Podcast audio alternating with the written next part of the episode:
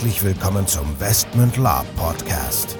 Hier erfahrt ihr alles Wissenswerte rund um unsere Orga und Veranstaltungen.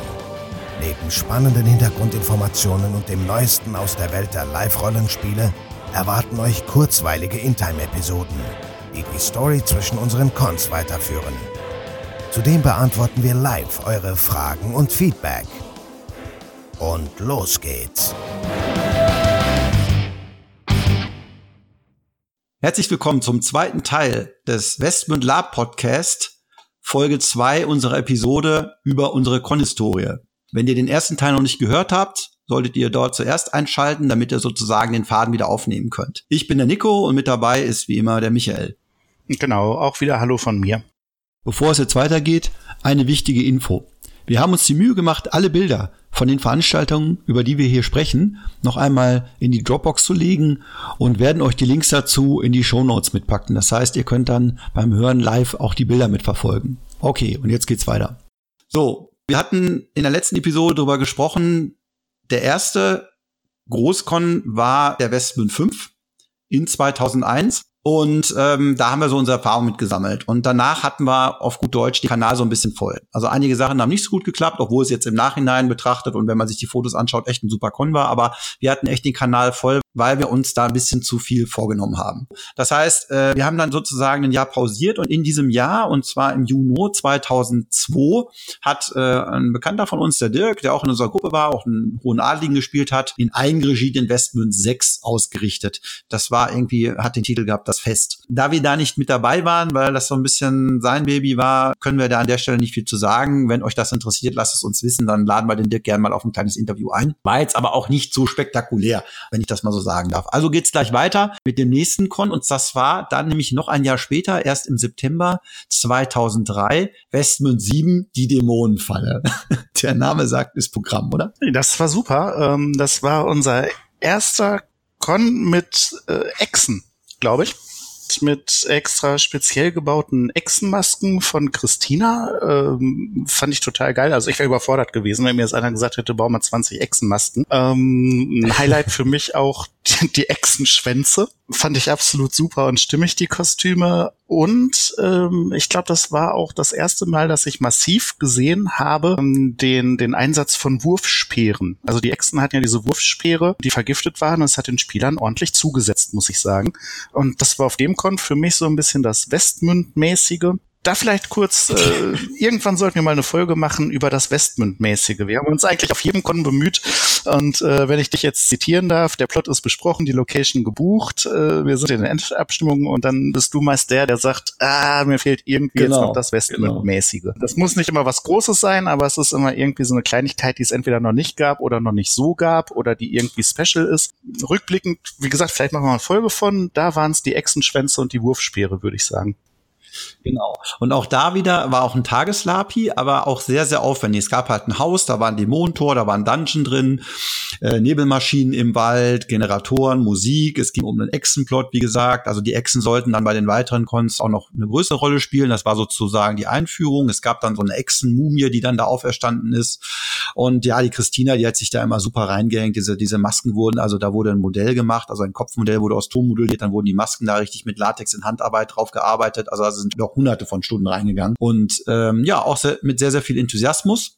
Und das war sozusagen der Status für die, für die weiteren Mehrtagesveranstaltungen. Und dann machen wir gleich weiter. Der nächste Con war dann auch eine Idee, die wir dann hatten, äh, der Westmund 8. 11 2003 das Geheimnis der Eisenburg, auch ein Vorbereitungskon auf unseren Großkon im nächsten Jahr, aber das war ein Tavernenkon, allerdings ein Zweitages-Tavernenkon. Warum?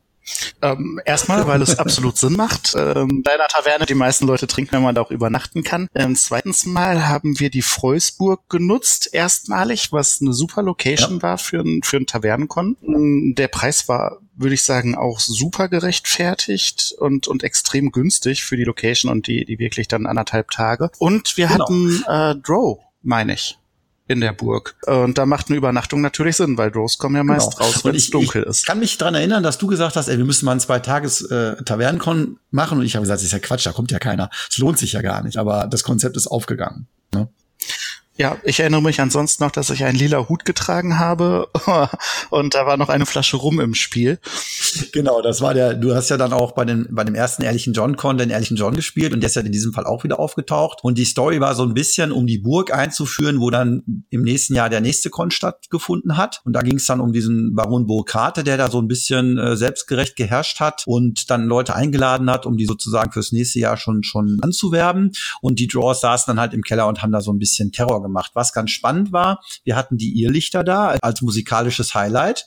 Und das war also auch, also damals war das äh, schon Highlight. Heutzutage würden die wahrscheinlich nicht mehr auf den Tageslapi kommen oder auf einen Zweitageskon in dem Fall. Und ja, es war viel Action, es wurde aber auch viel gefeiert. Auf jeden Fall. Also ich, ich habe auf jeden Fall viel gefeiert. Und das, wie gesagt, Vorbereitungskon für den Westmünd 9 Goldrausch, auch einer der legendären, legendärsten Westmünd-Cons im April 2004 auch auf der Eisenburg. Und auch da haben wir ja was Westmündisches gemacht. Ich erinnere mich da an einen an den ersten großen Outdoor-Dungeon, den wir Westmünder gebaut haben. Ja, den wir sogar zweimal gebaut haben, weil es, nachdem wir ihn das erste Mal aufgebaut hatten, einen, einen Riesensturm gab und der halbe Dungeon weggeflogen ist und wir dann äh, im, im Akkord das ganze Ding nochmal halb aufbauen mussten. Ich glaube, da waren so zwölf bis 15 Pavillons im Spiel, die wir dann abplanen mussten, mit, mit Gängen und Kriechgängen verbunden hatten, um ein Bergwerk darzustellen. Genau, und das war eine spannende Idee eigentlich, ähm, weil wir gesagt haben, wie können wir auf einem Sportplatz mit einfachen Mitteln schnell einen,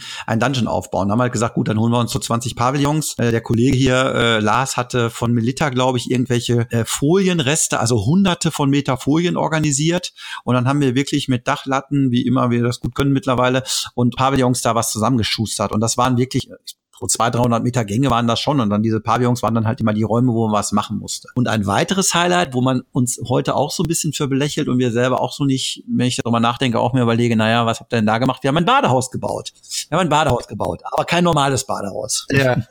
Ja, ja, nein, das, das war also, ähm, ich habe heute wieder so viele Ideen. Wir können auch noch mal eine Folge machen über die bescheuertsten Ideen, die wir jemals hatten in der Umsetzung. Grundsätzlich ist zu sagen, der Gedanke war gut, die Umsetzung war perfekt, der Aufwand eigentlich zu rechtfertigen, um das mal so zu sagen. Exorbitant. Wir haben uns nämlich überlegt, also nicht nur, dass wir diesen riesen Outdoor-Dungeon gebaut haben, nein, wir haben gedacht, wenn die Leute aus dem Bergwerk kommen, läuft ein Badehaus bestimmt super. Jetzt wollten wir das Ganze natürlich auch irgendwo, ich sag mal, hygienisch einwandfrei ähm, halten und ansprechen. Wir haben gesagt, kann nicht sein, dass der Dritte da auch dann in so eine eklige Wanne steigt. Und äh, wir haben tatsächlich vier Badewannen besorgt. Vier schöne Stahlbadewannen, die wir eingesammelt haben und dahin gefahren haben und mit einem Gestell verbunden haben. Das war schön. Es gab eben Wasser und warmes Wasser und auch einen vernünftigen Ablauf und man konnte die Dinger super reinigen. Es war ein tolles Badehaus, aber der Aufwand aus heutiger Sicht Wahnsinn.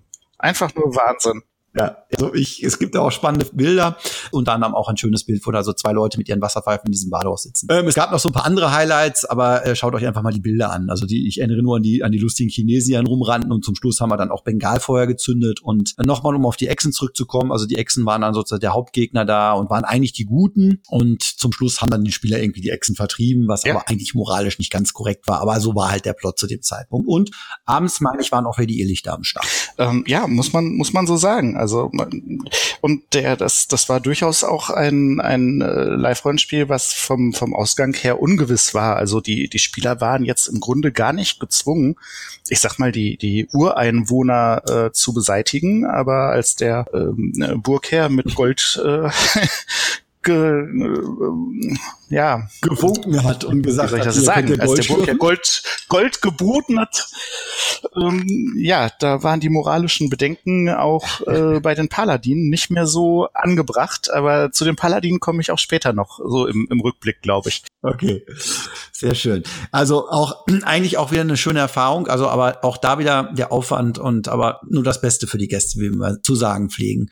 Dann ging es eigentlich so mit unserer eher düsteren Veranstaltungsreihe weiter. Irgendwie haben wir dann so ein Spiel gehabt, dass wir gesagt haben, wir müssen ein bisschen düsterer, ein bisschen geheimnisvoller werden und wir müssen jetzt auch mal ein bisschen, äh, ein bisschen mehr auf die Kacke hauen. Und dann ging es nämlich weiter. 11 2004, also nur sieben Monate später, Erbschaft des Grauens. Und das war eine ganz coole Idee, weil wir das erstmalig die Jugendherberge Heldrung, diese Wasserburg Heldrung, die wir aus von einem vorherigen, glaube ich, Dämoncon kennengelernt haben, selber genutzt haben und das war eine super, oder das ist und war damals eine super Location. Kann ich auch nur so sagen. Also im Hintergrund äh, Helderung, ähm, eine Anreise teilweise mit, mit Booten und äh, das Triskelion ist mir im, im Kopf geblieben. Also dieses riesen Triskelion, was wir gebaut haben, ähm, ja, das war auch schon, schon eine größere Geschichte, kann man so sagen, ja. Genau, ja, kurz zum Hintergrund. Idee war die Erbschaft des Grauens, also auch da wieder so das Westmündische. Irgendein Adliger äh, lädt die Spieler ein, um die Erbschaft zu verwalten. Sie wurden von einem, also bei der Anreise, das Tor geht auf, Nebel, rotes, rotes Licht, der Tod steht in der Tür, dann verschwindet der Tod, die Spieler reisen an in Booten, dann haben wir noch Wasserschlangen aufgehängt und so weiter und so fort und sind dann halt in diese Burg, nur noch, nur begrüßt nur durch einen Butler. Und die Idee war halt, dass dieser, dass in dem Keller halt irgendwie so ein Mutant sitzt, der dann die Lebensenergie von den Spielern langsam absaugt. Und unter anderem, um den Eingang zu diesem Verlies zu schützen, da haben wir uns überlegt, ja, dann bauen wir mal so ein Triskelion, ne? Also so ein 2,50 Meter hohes Gerät mit so Klingenbrettern. Als Kopf hat er irgendwie so ein, so ein drehbares Teil gehabt, wo eine Nebelmaschine, nee, eine, was war das, eine Schaummaschine, ne? Eine Schaummaschine drin war, die dann sozusagen ätzenden Schaum versprüht ja. hat. Und das Ding hat auch soweit ganz gut funktioniert. Das Problem war nur, dass irgendein Spezialist der Garde das Ding dann weggecharged hat und das gesamte Ding mit dem Spieler, respektive mit dem SC, der da drin stand, einfach mal umgekippt ist. Und wir natürlich schon wieder Angst gehabt haben, dass aber passiert ist, aber zum Glück ist nichts passiert. Aber so viel zum Thema Triskelion. Ja, also nach wie vor fand ich auch mit, ich finde eigentlich alle Cons bislang, äh, die wir gemacht haben, super. Deswegen mache ich ja auch immer weiter. Ähm, sind Kleinigkeiten, die man verbessern kann, aber im Großen und Ganzen stehe ich halt hinter jeder Idee und ähm, ja, aber ist doch einer, einer der besseren oder der irgendwie auch im Gedächtnis geblieben ist. Vielleicht auch wegen, wegen Helderung, könnte ich mir vorstellen. Genau, auf jeden Fall. Also was wir da auch dann gemacht haben, das war ja dann auch so cool. Dann haben wir das äh, Real-Schachspiel gemacht, wo also die Spieler selber die Figuren gemacht haben. Und dann erinnere ich mich, du hast ja so, oder du spielst ja auch sehr gut Schach. Ja, wer soll ich das sagen? Äh, gegen den Hauptspielercharakter dort gespielt auf NSC-Seite und der hätte fast verloren, was bedeutet hätte, dass alle Spieler, die in dem Schachspiel mitgewirkt haben, gestorben wären. Aber das haben wir dann natürlich zugunsten der Spieler nochmal gedreht. ja, aber war ein, war ein ordentliches Spiel. Das, äh, ich glaube, das kann man auch mit einer App nicht ersetzen. Also es hatte schon so eine gewisse Dramaturgie, sage ich mal. Auf jeden Fall. So, und da uns dann, da wir dann sozusagen Blut geleckt haben mit Heldung, haben wir uns dann gesagt, so, jetzt kommen wir mal richtig auf ähm, den, die Punkt, Punkt, Punkt. Und im Juli 2005 war es dann soweit. Westmund 11 Sturm auf die Schwarze Zitadelle. Einer unserer, oder der größte Con, ich glaube, mit knapp 400 Teilnehmern in Heldrungen. Wir haben uns was ganz Gutes ausgedacht. Wir haben gesagt, Setting ist ganz einfach. Es gibt einen bösen Hexenmeister, der sitzt in der Burg. Der hat 100 NSCs um sich rum und alle anderen Spieler sind auf den Wellen in einem Heerlager wir hatten einen Anführer bestimmt, einen NSC-Anführer, der selber mit einem riesigen Heerlager angereist ist, mit, mit seinen Freunden und Bekannten, die er da zum Lab animiert hat. Und jetzt mal richtig coolen Belagerungskon. Und auf der dunklen Seite haben wir uns äh, die Haupt-SLs damals des Dunklen Reichs mit rangeholt und haben gesagt, das Ding kann ja nur ein Erfolg werden. Ähm, ja, äh, er ist ja auch irgendwo ähm, im Gedächtnis geblieben, sage ich mal. Mir ist er vor allem im Gedächtnis geblieben, ähm, weil ich gemerkt habe, manche Sachen kann man noch so klar kommunizieren. Ähm, es, es funktioniert manchmal einfach nicht so, wie man es sich vorstellt. Auch da habe ich wieder viel gelernt. genau. äh, ich meine, es war ein Belagerungskon. Und äh, irgendwann haben mich dann die ersten drei Spiele angesprochen und haben gesagt, ey, die, die kommen gar genau. nicht raus. ähm, wo man dann sagt, naja, gut, es ist eine Belagerung, ne? Also die soll noch gar nicht rauskommen. Eigentlich ist das Ziel, dass ihr reinkommt. Ähm, an, an der Stelle muss ich auch erwähnen, übrigens noch, jetzt gerade drauf, ähm, äh, den Herbergspapa, ähm, Herrn Straßburg, ja. Äh, ganz großes Lob, der, der ohne zu mucken es geschafft hat, diese ganzen vielen Leute einwandfrei zu verpflegen. Was ein Aufwand und qualitativ super. Genau. Also wir haben sehr, sehr viel Aufwand betrieben. Es war auch ein Händlerlager vor Ort. Da war halt auch die Schatzkammer und Drachenei und wie, wie die alle damals hießen, waren da am Start. Ähm, und wir haben wirklich draußen vor der Burg ein komplettes Catering-Zelt gehabt, wo gecatert wurde. Wir haben äh, WC-Container aufgestellt, Duschcontainer aufgestellt, damit die Spieler auch draußen vernünftig duschen konnten. Das muss man sich mal vorstellen. Riesenaufwand betrieben. Und was halt ein bisschen schade war, dass die Spieler halt die ganzen, also sie haben sich wirklich da so ein bisschen ähm, konsumentenmäßig hingesetzt und gesagt, naja, man kommt mal raus, kommt mal raus, passiert hier und haben nichts von den Dingen eigentlich geschafft, die sie hätten tun müssen. Und dererlei gab es vieles, um sozusagen den finalen Sturm auf die Burg vorzubereiten. Wir hatten da Pontonbrücken, Geschütze, es war alles vorbereitet, aber als dann die Endschlacht losging, war, hatten die eigentlich nichts erledigt. Ne? Nee, eigentlich nicht. Ähm, aber das, das hat sich auch schon abgezeichnet eigentlich für mich so im, im Werdegang. Wir hatten ja Workshops zum Thema Bogenbau. Die sollten eigentlich ein Trebuchet bauen. Das Material lag da. Es sollte eine Pontonbrücke gebaut werden. Es gab einen Schmiedeworkshop und zu diesen ganzen Lehrgängen und Workshops hatten sich, glaube ich, zwei Leute angemeldet oder so. Es hätte uns zu denken geben können vor Ort. Mhm. Richtig ins Denken bin ich gekommen, dann als die äh, Spieler mit dem Rambock von unserem selbstgebauten Styropor-Tor abgeprallt sind. Ähm,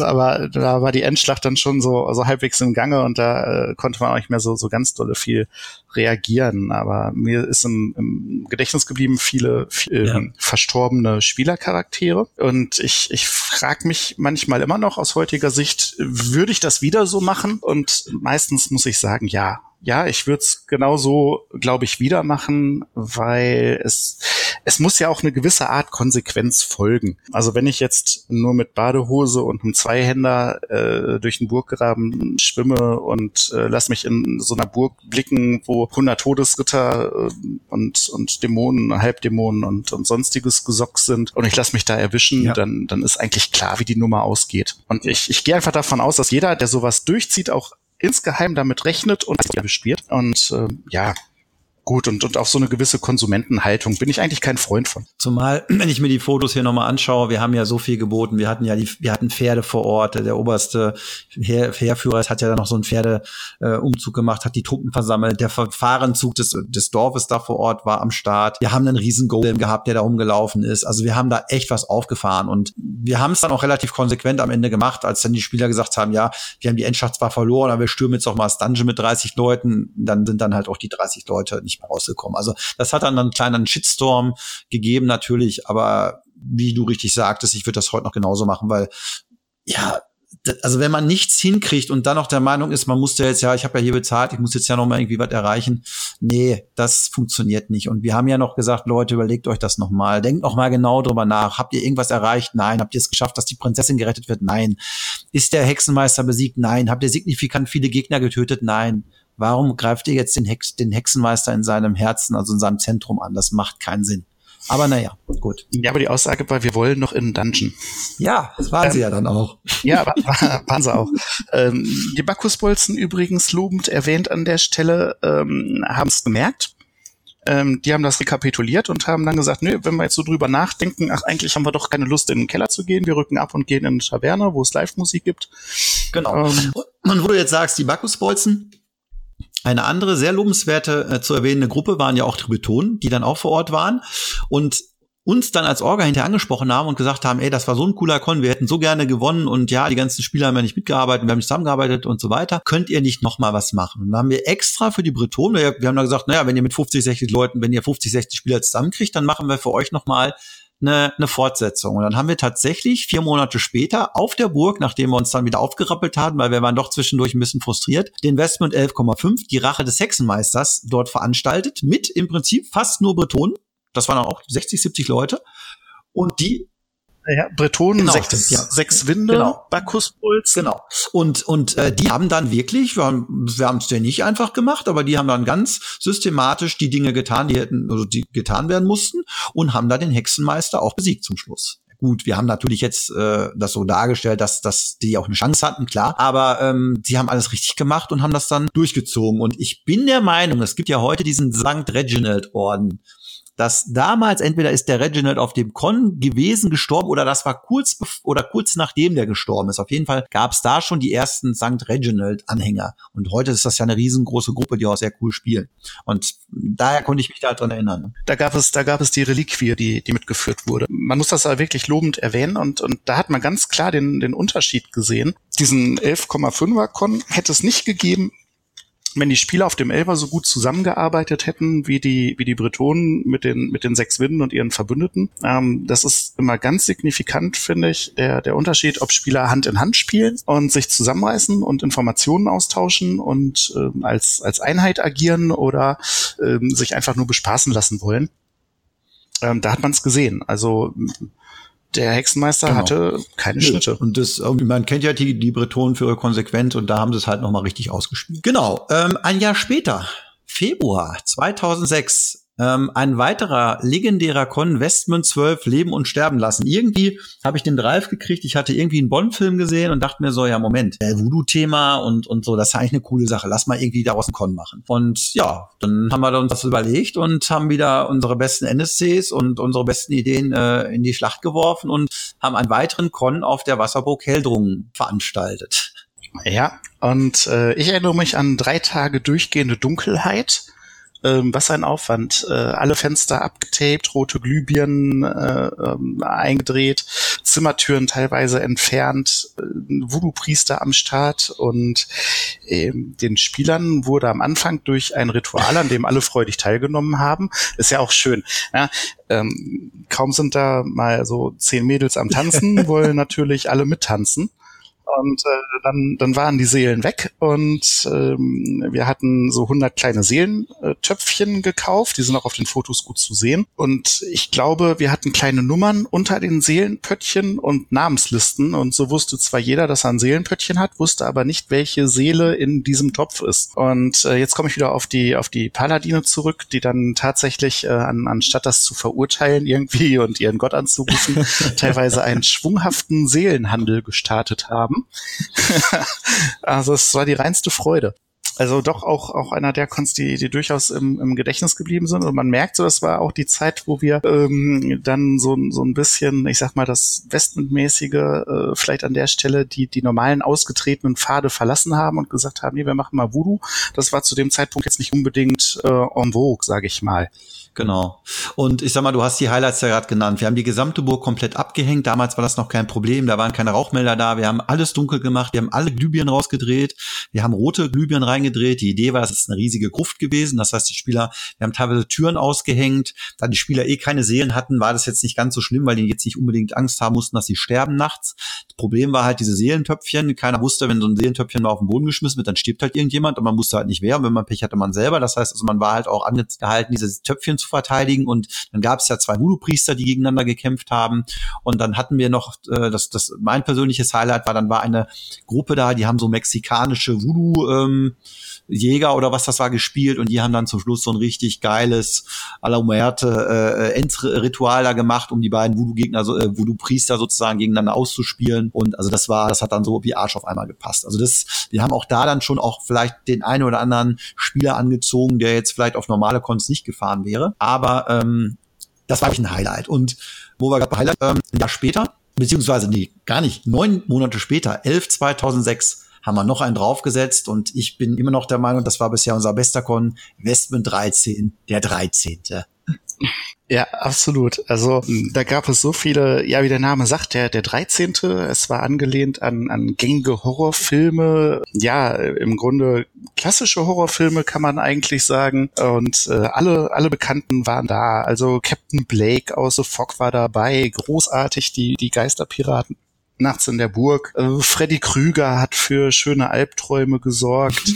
ähm, Jason, der, der arme NSC, der, der immer zerhackt wurde und trotzdem immer wieder auftauchte. Äh, Norman Bates werde ich nie vergessen. Äh, der hatte im Spiel in Time im, im Grunde das, das Hotel übernommen. Zur Erklärung kurz. Also war es ein, ein Adliger, wollte spielen und hat sich von einem Djinn, wir denken gerade jetzt alle vielleicht an Wishmaster, ähm, eben ein Spielzeug bauen lassen, so ein, so ein Dimensionsport Portal und ist irgendwann gestorben und durch diese Dimensionen, die er sich angucken wollte, sind dann eben verschiedene Wesen in, in seine Welt gekommen und geisterten auf dieser Burg rum und unter anderem auch Norm Bates, der nichts Besseres zu tun hatte, als wieder ein Hotel aufzumachen, wo dann prompt alle Spieler eingecheckt haben. Ähm, es, es war einfach schön, wie, wie der morgens in dieses Kleid gesprungen ist, die Perücke aufgesetzt hat und den ersten Spieler unter der Dusche mit dem Original-Sound und, und einem Messer und Tonnen von Kunstblut abgestochen hat.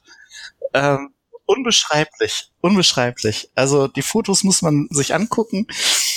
Es hat Spaß gemacht. Also jede Aktion für sich. Auf jeden Fall. Also wir haben, wir haben so viel, also der Hintergrund war, wir haben uns einfach drei Horror, 13 Horrorfilme überlegt und gesagt, wie können wir die ins Lab transferieren? Und das waren, und jedes, jeder dieser Filme hatte einen kompletten Plot, eine Endeszene, eine Dimension.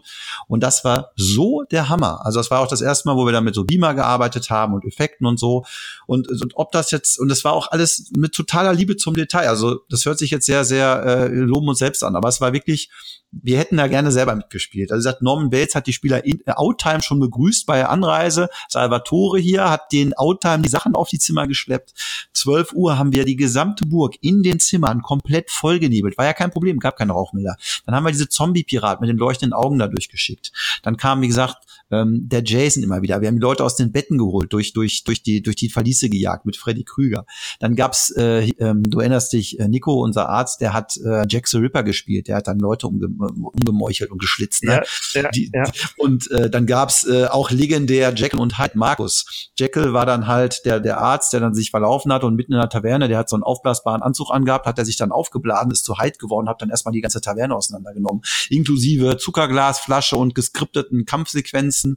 Ähm, dann gab's Lestrade, die Schlangenfrau, es gab ähm, äh, Dorian Gray, der NSC, der nicht sterben konnte, den, den, der dann überall mit den Spielern hingegangen ist, den die Spieler immer vorgeschickt haben, wenn irgendwas war. Und, und dann gab's Samara hier von The Ring, dann haben wir dann die, äh, äh, das gab bei uns dann keine Videokassette, die sich Leute angeguckt haben, sondern ein Buch und jeder, der das Buch dann gelesen hat, ist dann gestorben oder beziehungsweise wurde verflucht und es gab dann Pinhead von Hellraiser, den Würfel und es war also legendär. Also jeder dieser NSCs hat so einen geilen Job gemacht. Also kann man nur, also wir können immer nur wieder sagen, wie, wie, wie stolz und wie wir uns über unsere NSCs freuen, dass die so geil am Start sind. Also Hammer. Hammer. An dieser Stelle machen wir jetzt doch einen Cut. Ähm, wir werden das Ganze auf drei Teile erweitern, weil wir doch etwas länger gesprochen haben, als wir gedacht haben. Das heißt, wir sehen uns gleich wieder beim dritten Teil unserer Con-Historie.